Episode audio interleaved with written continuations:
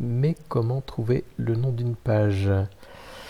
Donc quand vous allez, quand vous cliquez sur, euh, sur une page wiki, euh, dans la barre d'adresse en haut, vous allez voir que cette adresse là, en l'occurrence interlab.cc slash test slash point d'interrogation bac à sable.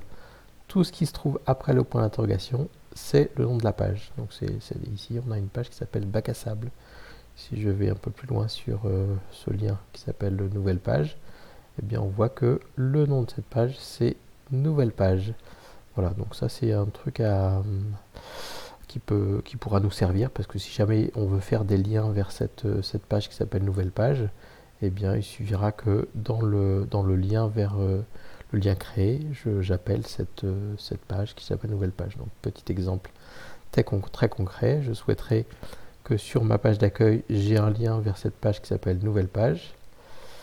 Eh bien, je vais pouvoir ici euh, marquer lien vers oulala, vers la nouvelle page. Voilà, je vais sélectionner tout ça. Cliquer sur le petit chaînon. Et quand je vais marquer nouvelle, voilà, on voit qu'il me sort le, le nom de la page que j'ai déjà repéré. Insérer et là j'aurai le lien vers la nouvelle page donc ça qui correspondra exactement à la page qui se trouve tout en haut euh, à droite. Voilà la petite astuce